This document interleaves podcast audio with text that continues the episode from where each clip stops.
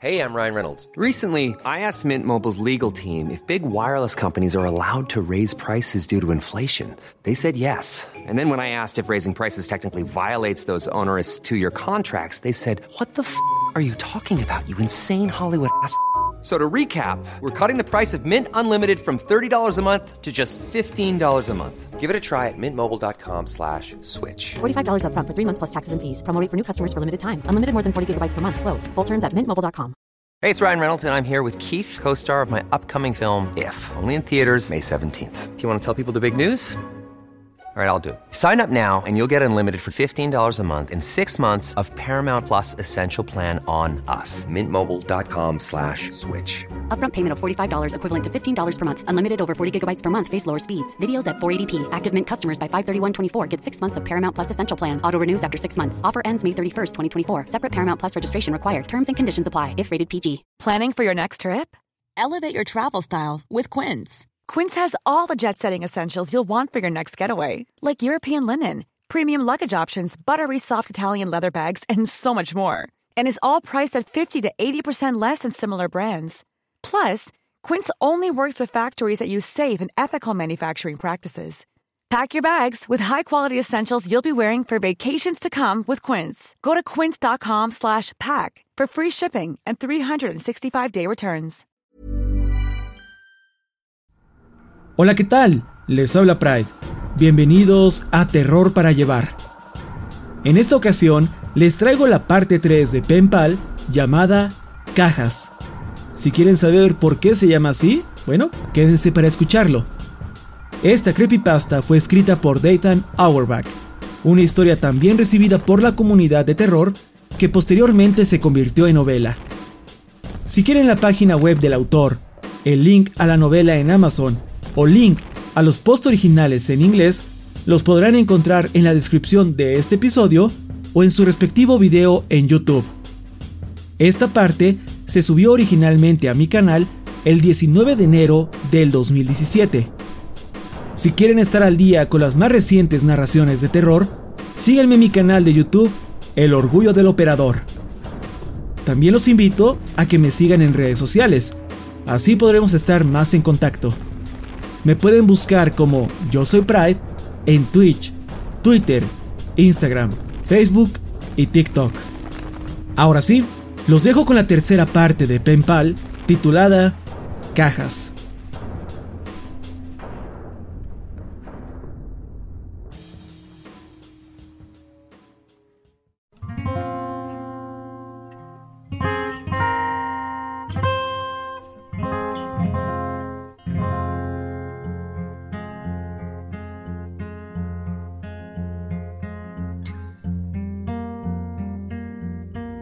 Antes de continuar, te recomiendo escuchar las partes anteriores, en caso de que no lo hayas hecho.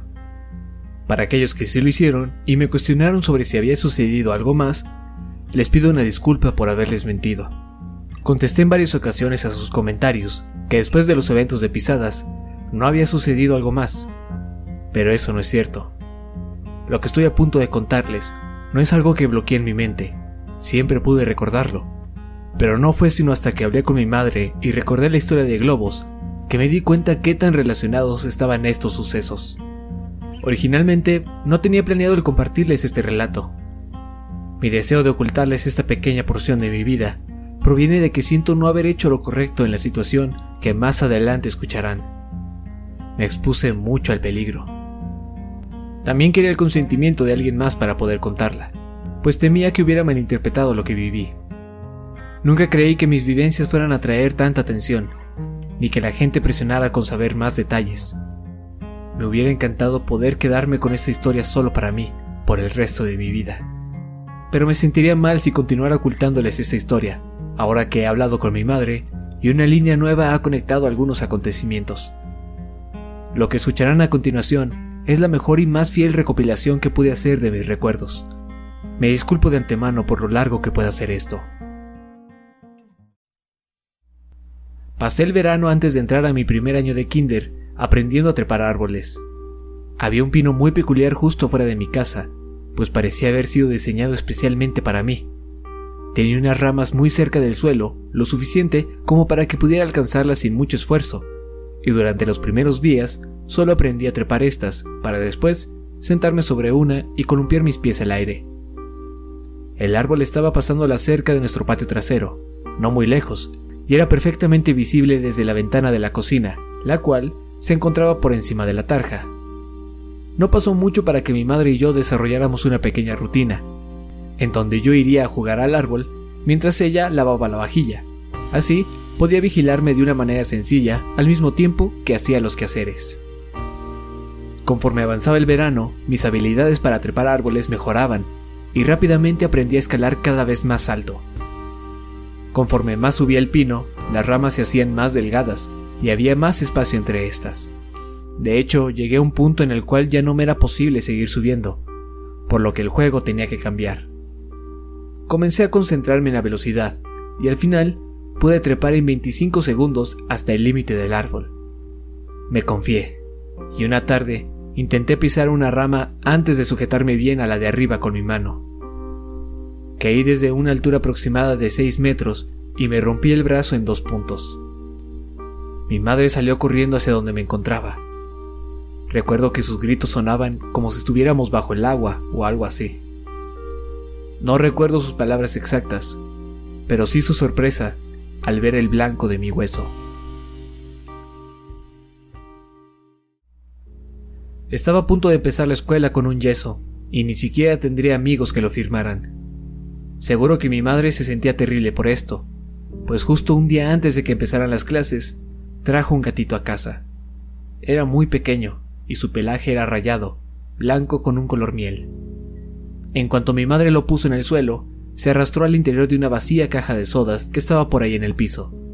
Lo llamé Cajas.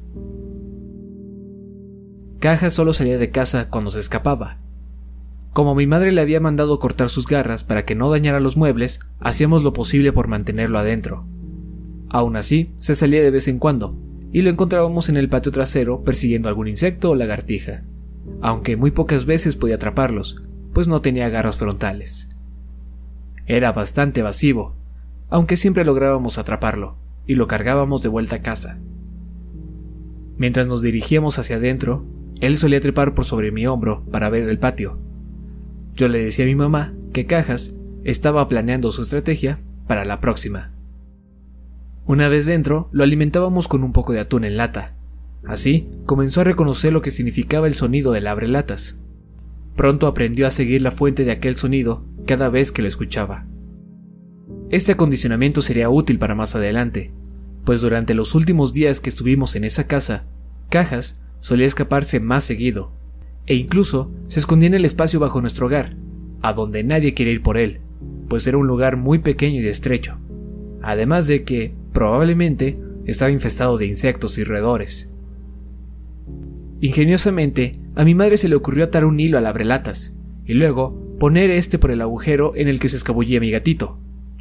Eventualmente, él saldría de su escondite con unos fuertes maullidos, emocionado porque quizás le darían un poco de atún, pero luego quedaría horrorizado por cómo pudimos haberlo traicionado con ese truco, pues no había alimento alguno esperándolo. Un abrelata sin atún no tenía sentido para cajas. La última vez que se escabulló bajo la casa fue nuestro último día ahí.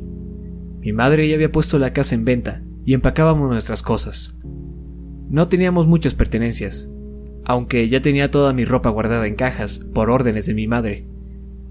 Ella se daba cuenta de lo triste que me encontraba por mudarnos. Quería que el cambio fuera apto y tranquilo para mí. Y supongo que, al hacerme empacar toda mi ropa, creía que reforzaba la idea de que nos mudábamos, pero no todo cambiaría drásticamente. Cuando Cajas escapó, nos encontrábamos subiendo las cosas a la camioneta de mudanzas, por lo que mi madre maldijo un poco, pues ya había empacado el abrelatas y no estaba segura en cuál caja lo había puesto. Yo fingí ir a buscarlo, solo para no tener que arrastrarme bajo la casa. Y mi madre, quien seguramente se dio cuenta de mi pequeña farsa, fue por el gato. Salió de ahí abajo rápidamente con cajas entre sus manos. Sin embargo, lucía bastante alterada lo cual me hizo sentir mejor de irme de ese lugar. Mientras yo guardaba unas cuantas cosas más, mi madre hizo algunas llamadas. Luego regresó y me dijo que había hablado con el agente de bienes raíces, nos mudaríamos a la nueva casa esa misma tarde. Dijo que eran excelentes noticias. Yo creía que aún teníamos tiempo, pues en otra ocasión me contó que nos iríamos el fin de semana, y apenas era jueves. Es más, ni siquiera habíamos terminado de empacar, pero mi madre dijo que, a veces, es más fácil reemplazar las cosas que traerlas cargando por toda la ciudad. Ni siquiera alcancé a subir toda la ropa que me hizo empacar. Le pregunté si podría llamar a Josh para despedirme, pero me contestó que mejor lo llamara desde la nueva casa. Y así, nos fuimos en el camión de mudanzas. Logré mantener contacto con Josh durante años, lo cual era sorprendente, pues ya no asistíamos a la misma escuela. Nuestros padres no eran muy cercanos entre sí, pero sabían que sus hijos sí eran muy buenos amigos, así que acomodaban sus agendas para que pudiéramos vernos en pijamadas algunos fines de semana. Incluso una Navidad, nuestros padres juntaron dinero para comprarnos un buen par de walkie-talkies, los cuales funcionaban en un rango mayor a la distancia entre nuestros hogares. Hasta incluían baterías que duraban días, a pesar de que las radios estuvieran encendidas sin usarse. Solían funcionar lo suficientemente bien como para poder hablar a través de la ciudad, pero cuando dormíamos juntos, jugábamos con ellos en toda la casa usando la jerga típica en la que hablan los soldados de películas.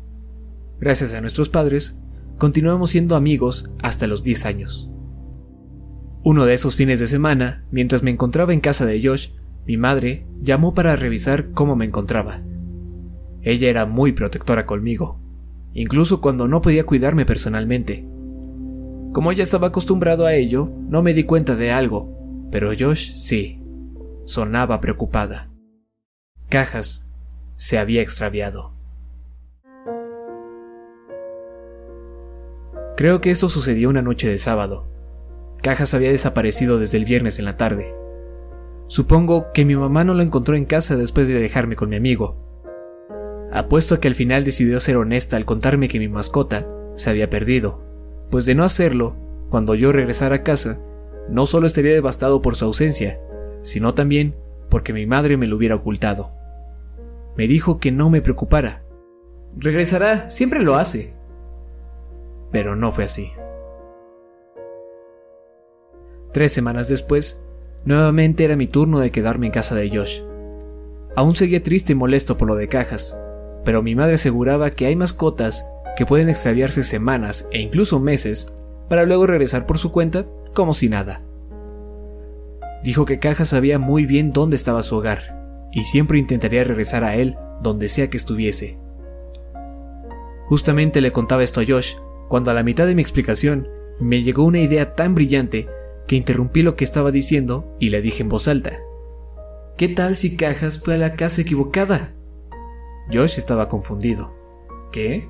Vive contigo, sabe dónde está su hogar. Pero él creció en otro lugar, Josh. Fue criado en mi antigua casa, un par de vecindarios más lejos de donde vivo ahora. Quizás aún cree que ese lugar es su hogar, como yo. Oh, ya lo entiendo. Pues eso sería estupendo. Le diremos a mi padre mañana y seguro que nos puede llevar para echar un vistazo. No, no lo hará, amigo.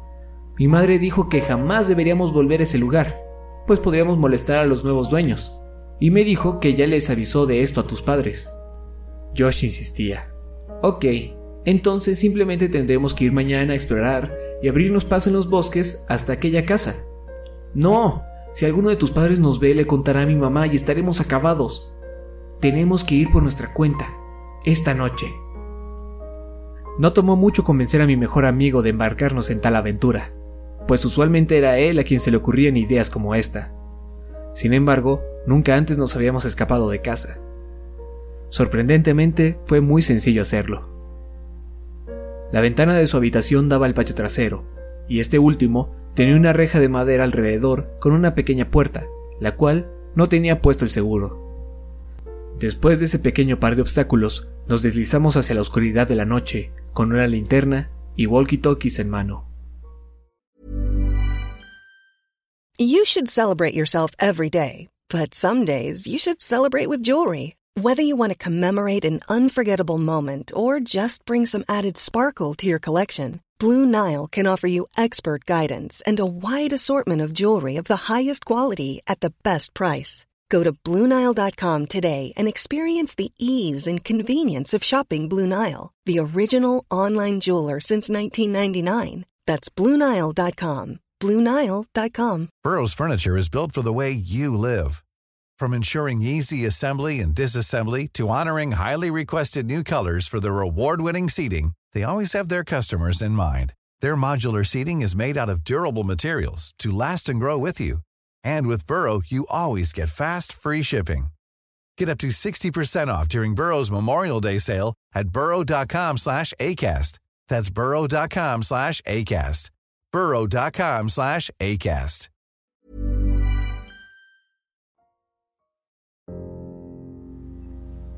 Había dos maneras de llegar a mi antigua casa.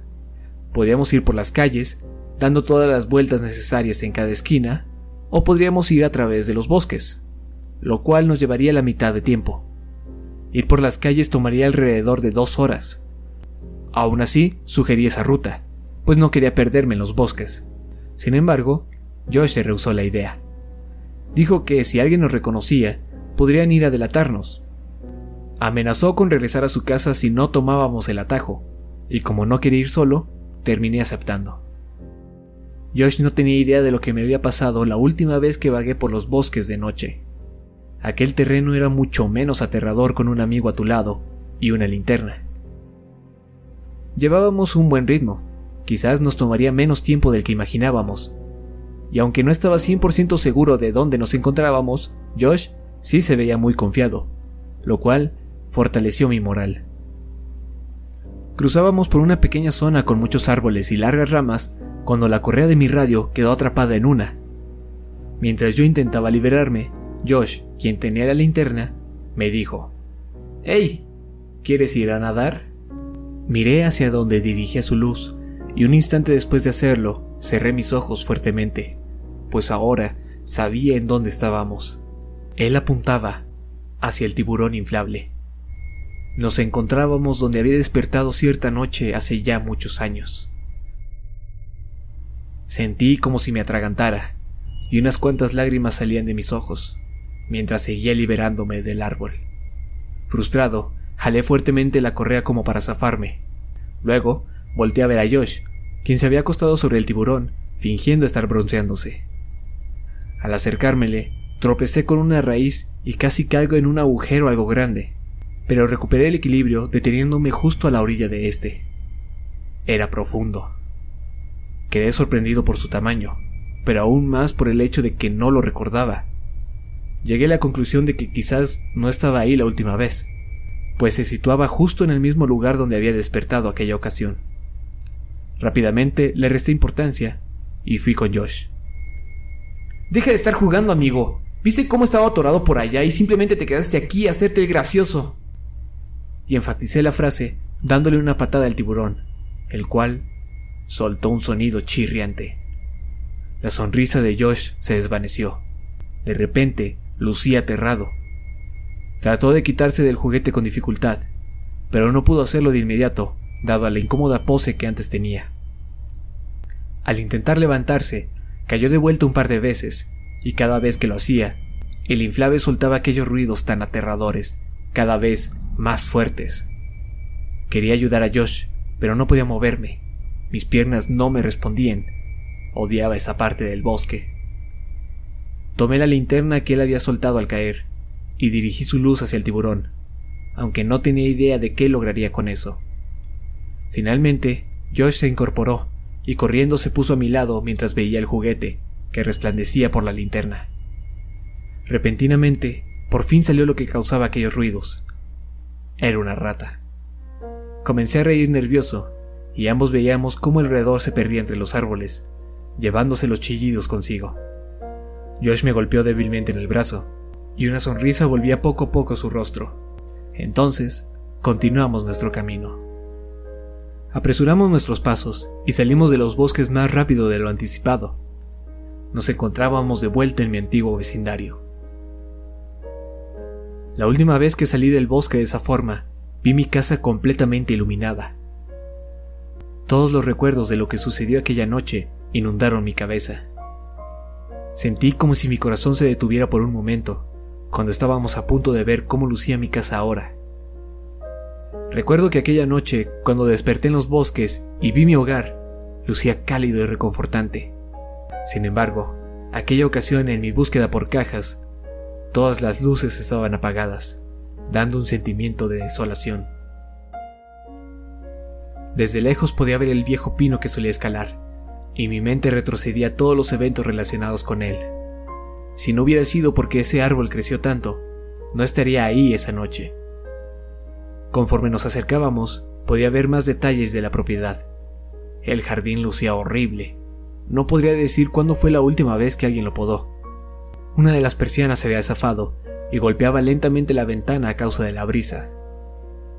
Toda la casa lucía sucia. Me sentía triste por ver mi antiguo hogar en ese estado tan decadente. ¿Por qué a mi madre le importaba si molestábamos a los nuevos dueños? Si a ellos no parecía importarles el lugar donde vivían. Entonces me di cuenta de lo obvio. Nadie vivía ahí. La casa estaba abandonada. ¿Por qué me mentiría así mi madre? Sin embargo, eso nos venía de maravilla, pues sería más sencillo buscar a cajas. No tendríamos que preocuparnos porque alguien nos viera. Josh interrumpió mis pensamientos conforme entrábamos al área. Tu antigua casa apesta, amigo, exclamó. Cállate, Josh, incluso así luce mejor que la tuya. Oye. Ok, ok. Creo que Cajas está bajo la casa. Uno de nosotros tendrá que ir a buscarlo, mientras que el otro esperará por la salida en caso de que salga corriendo. ¿Estás bromeando? No hay forma de que me arrastre ahí debajo. Es tu gato, amigo, tú hazlo. Muy bien, quien pierda va, a menos que tengas miedo, le dije mientras sostenía un puño frente a él. De acuerdo, pero será piedra, papel o tijeras. No la de tres ni cuenta regresiva, ¿de acuerdo? Sé cómo jugar, Josh. Tú eres el que siempre se equivoca. Aquí vamos. Piedra, papel o tijeras. Perdí. Quité una tabla del suelo, aquella que siempre movía mi madre cuando tenía que buscar a cajas, aunque solamente había tenido que bajar un par de ocasiones, pues el truco del abrelatas solía funcionar muy bien. Pero cuando no, realmente odiaba tener que arrastrarse ahí debajo, en especial la última vez. Y mientras veía la profunda oscuridad del agujero, entendí el porqué. Antes de que nos mudáramos, mi madre solía decir que, de hecho, era mejor que Caja se escondiera bajo la casa, a pesar de lo difícil que era sacarlo de ahí, a que estuviera corriendo sin rumbo por el vecindario. Todo eso era cierto, Aún así, me rehusaba bajar. Tomé la linterna, la radio y me deslicé hacia adentro. Un potente olor dominaba el lugar. Olía a muerte. Encendí mi walkie-talkie. Josh, ¿estás ahí? Aquí, macho man, cambio. Josh, deja de jugar. Algo no anda bien aquí abajo. ¿A qué te refieres? Apesta. Huele como si algo se hubiera muerto bajo la casa. ¿Será acaso tu mascota? Espero que no. Guardé el aparato e iluminé mis alrededores con la lámpara conforme me arrastraba. Si se veía ese espacio desde el agujero exterior, podrías ver mucho con la iluminación adecuada, pero no detrás de los tabiques y bloques que sostenían la casa, los cuales, diría yo, ocupaban el 40% de esa área. Por lo tanto, si querías ver todo a detalle, tendrías que entrar por donde yo lo hice. Sin embargo, ya ahí debajo me di cuenta que solo podía ver bien lo que iluminaba frente a mí. El sitio era mucho más estrecho de lo que pensaba. Mientras avanzaba, el olor aumentaba, al igual que mi temor porque a Cajas le hubiera pasado algo. No podía ver nada útil, y para intentar deslizarme más rápido, tomé un soporte con la mano y me empujé hacia adelante. Sin embargo, al hacerlo, toqué algo que me hizo quitar la mano al instante. Era pelaje. Mi corazón se llenó de preocupación y me preparaba emocionalmente para lo que estaba a punto de ver. Me arrastré lentamente, prolongando lo que ya sabía. La luz iluminó el otro lado de la roca y retrocedí por el horror. ¿Qué demonios? exclamé, mientras mi boca temblaba. Era una horrible y retorcida criatura en un estado de descomposición muy avanzado. La piel de su rostro se había podrido, lo que hacía lucir sus dientes más grandes de lo que eran. El olor era insoportable. ¿Qué pasa? ¿Estás bien? ¿Está Cajas ahí? Me habló Josh por el radio. Yo tomé el mío. No, no es él. Entonces, ¿qué es? No lo sé. Ya menos atemorizado, volví a iluminar aquella cosa y solté una pequeña risa. ah, es un mapache. De acuerdo, sigue buscando. Voy a entrar a la casa para ver si no se escondió por ahí. ¿Qué? No, Josh, no entres. ¿Qué tal si Caja sale corriendo? No te apures, puse la tabla otra vez en la entrada. ¿Por qué hiciste eso? Tranquilo, amigo, puedes quitarla sin problemas. Es una buena idea, escucha. Si Caja saliera huyendo y no lograra atraparlo, simplemente huiría. Pero si está ya contigo, no podrá escapar, y quizás hasta puedas capturarlo.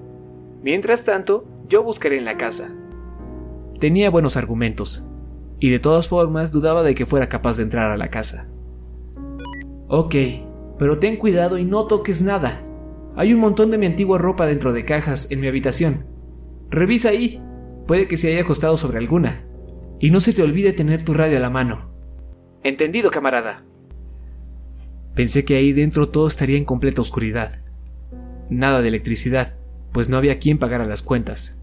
Si mi amigo tenía suerte, quizás podría ver algo gracias a los postes de luz de la calle, que iluminarían un poco a través de las ventanas.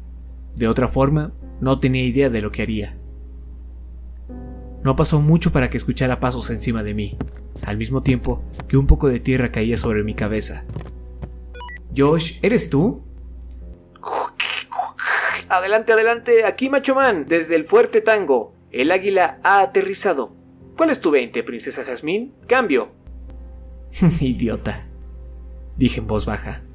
Aquí Machoman, mi 20 es en tu baño. Veo tu antigua colección de revistas. Parece que estabas muy interesado en trasero de hombres, ¿eh? ¿Cuál es tu reporte al respecto? Cambio. Podía escuchar su risa aún por sobre el radio, y también comencé a reír. Luego escuché que las pisadas se alejaban. Se dirigía a mi habitación. Vaya, sí que está oscuro. Oye, ¿estás seguro de que dejaste cajas con ropa? No veo ninguna. Seguro. Debería haber unas cuantas enfrente del armario. Ah, no, no hay ninguna aquí. Déjame ver si las pusiste dentro del closet antes de que te mudaras. Comencé a imaginar que quizás mi madre regresó después por mis prendas y simplemente las donó o algo, pues como ya había crecido, no me quedarían. Aunque recordaba haber dejado las cajas ahí. Es más, ni siquiera alcancé a cerrar la última antes de irnos. Mientras esperaba porque Josh reportara algo, di una leve patada al aire, pues mi pierna comenzaba a entumecerse por la posición en la que me encontraba. Pero al hacerlo, Golpeé algo. Dirigí mi mirada hacia lo que había pateado y vi algo muy extraño. Era una frazada, y alrededor de esta había varios platos. Me acerqué a estos. La cobija olía a humedad, y la mayoría de los recipientes estaban vacíos. Uno de estos tenía algo que era muy familiar para mí, alimento para gatos. No era de la misma marca con la que alimentábamos a cajas, pero rápidamente comprendí todo. Seguramente cuando vivíamos en esa casa, mi madre le había preparado un lugar a cajas para que se quedara ahí abajo, y así evitar que se fuera vagando por las calles. Eso tenía mucho sentido, y era muy probable que, a causa de ese pequeño refugio, mi mascota hubiera regresado a ese lugar. ¡Qué gran idea, mamá!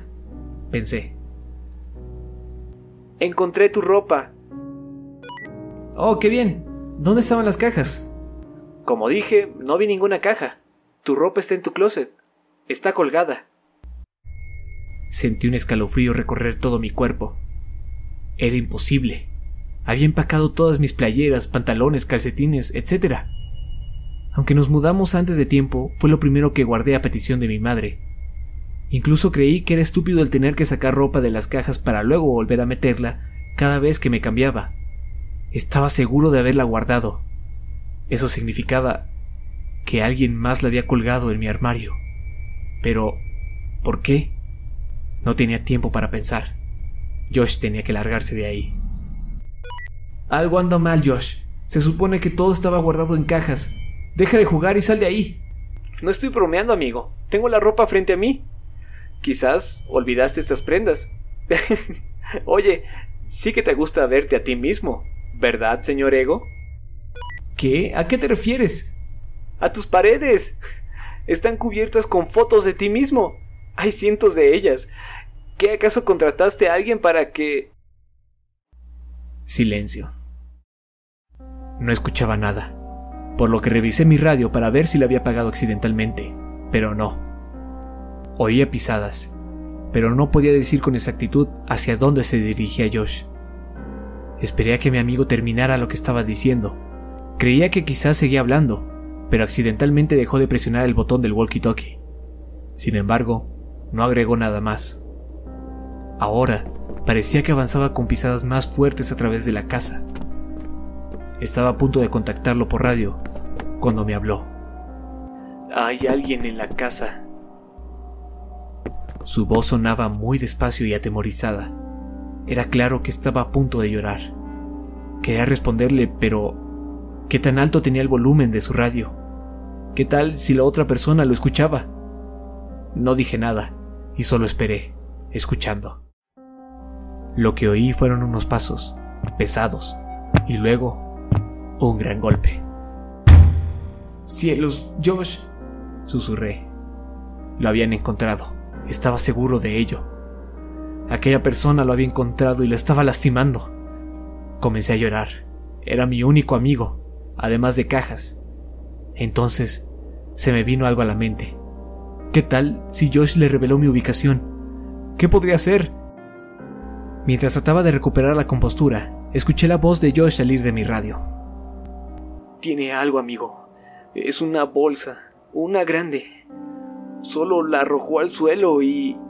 Oh, Dios. La bolsa... Creo que... se movió. Me paralicé. Quería correr de vuelta a casa. Quería salvar a Josh. Quería ir por ayuda. Quería hacer muchas cosas. Pero solo me quedé ahí, congelado de miedo. Mientras yacía ahí abajo inmóvil, por alguna razón, mis ojos se enfocaron en una esquina de la casa, aquella que estaba justo debajo de mi habitación. Dirigí mi linterna hacia esta y mi respiración se alteró aún más por lo que vi. Animales muertos, docenas de ellos, yacían en pilas alrededor del perímetro de aquella zona subterránea. ¿Podría Cajas estar entre alguno de ellos? ¿Para esto era la comida para gatos? Ver eso me sacó de mi estado catatónico y me arrastré torpemente hacia la salida. Empujé la tabla, pero esta no cedía. Estaba atrapado. ¡Maldita sea, Josh! susurré para mí. Podía escuchar unas fuertes pisadas encima de mí. La casa temblaba. Escuché a mi amigo gritar. Luego otro grito lo opacó, pero este no era de terror. Conforme seguía empujando, sentía la tabla ceder, pero sabía que no era yo quien la movía. Podía escuchar pisadas encima de donde estaba, dentro de la casa, pero también frente a mí, además de varios gritos entre los silencios de los pasos. Dejé la tabla y retrocedí un poco. Tomé mi radio, listo para defenderme.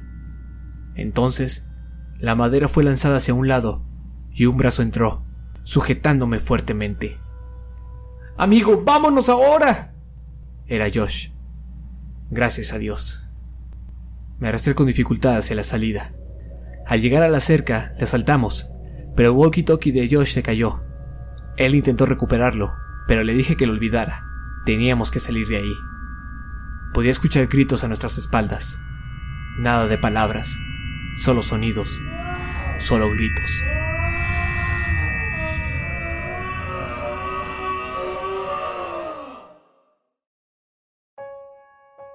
Quizás fue una idea tonta, pero corrimos de regreso a casa de Josh por los bosques, pues sería más rápido, y creíamos que sería más fácil perder a quien pudiera perseguirnos.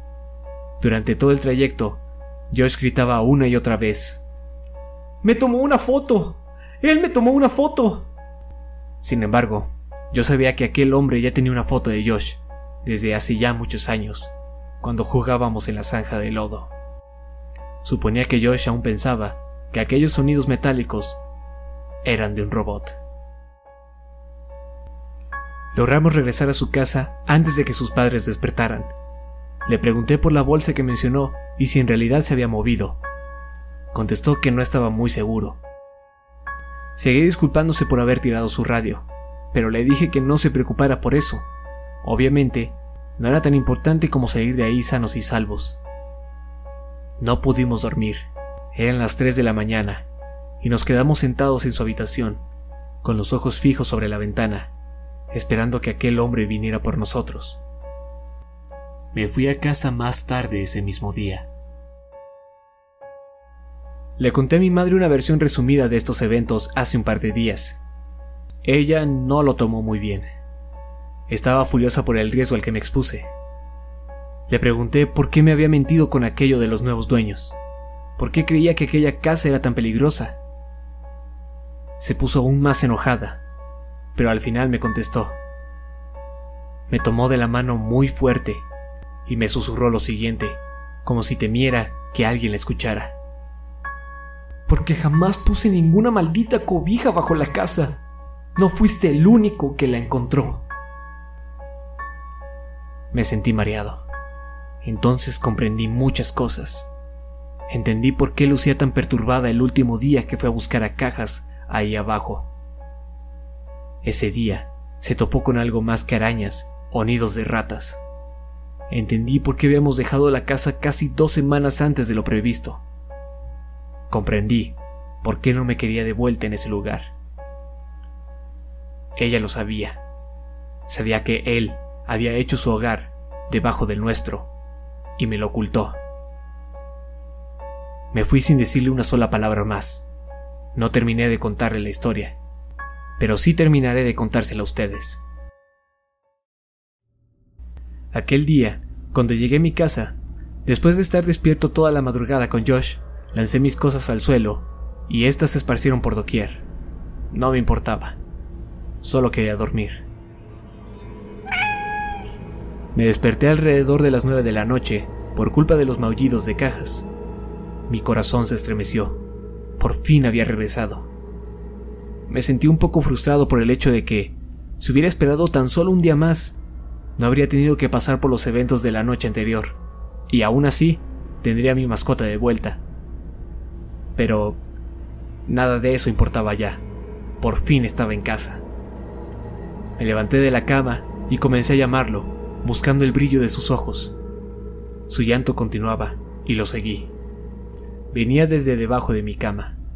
Me reí un poco, pensando en lo irónico que era, pues hace unas horas también me había arrastrado sobre el suelo en su búsqueda.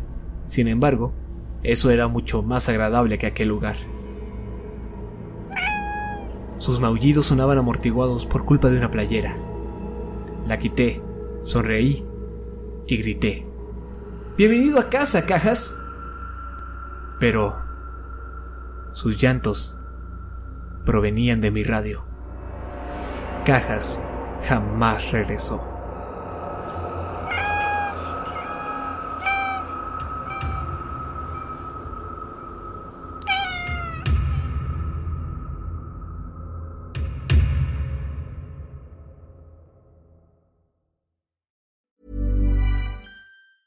Planning for your next trip?